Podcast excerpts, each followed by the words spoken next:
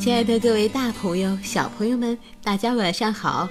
欢迎您收听今天的听果子讲故事，也感谢您关注我们的微信公众账号“果子儿童故事”。那么今天呢，果子给大家带来的故事是《了不起的爸爸》系列故事之《了不起的消防员爸爸》，作者是来自日本的平田昌广，绘图铃木守。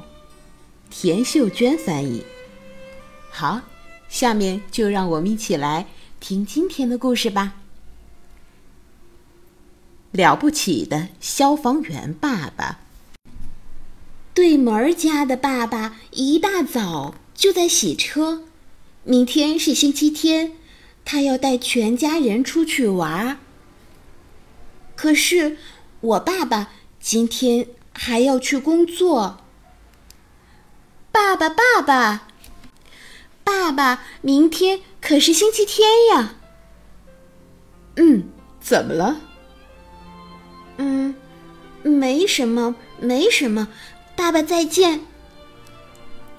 爸爸是个消防员，只要爸爸外出执行公务，就一天看不见他了。明天早上爸爸才回来。那时的他肯定又困又累，哗哗哗！着火了，火灾！警报响起，消防员们迅速地行动起来。快点儿，再快点儿！消防车鸣响警笛，一路风驰电掣。转眼间，小火苗就升腾为可怕的熊熊大火，谁都不知道。什么时候、什么地方会发生火灾？所以消防署永远都不会休息，无论是暑假还是正月，还是星期天，消防署都不会休息。每天工作二十四小时，每年工作三百六十五天，消防员们轮流的值班，保护城乡的安全。爸爸。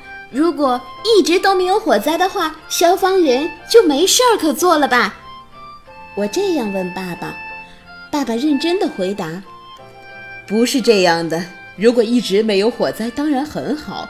不过消防员的工作并不只是灭火，消防员每天都要进行严格的训练，反复练习，锻炼体能，练就过硬的本领。消防车的维护也是必不可少的。”水罐消防车、化学消防车、云梯消防车，还有向大家发出指令的指挥车，消防署还有救护车呢。消防员还会去学校和幼儿园，指导大家进行避难训练，教大家使用灭火器。可怕的并不是火灾，还有难以预测的地震。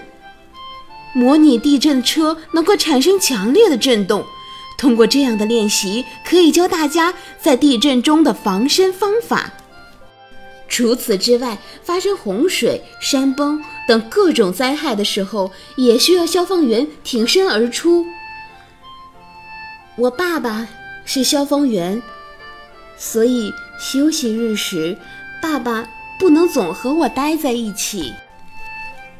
有的晚上。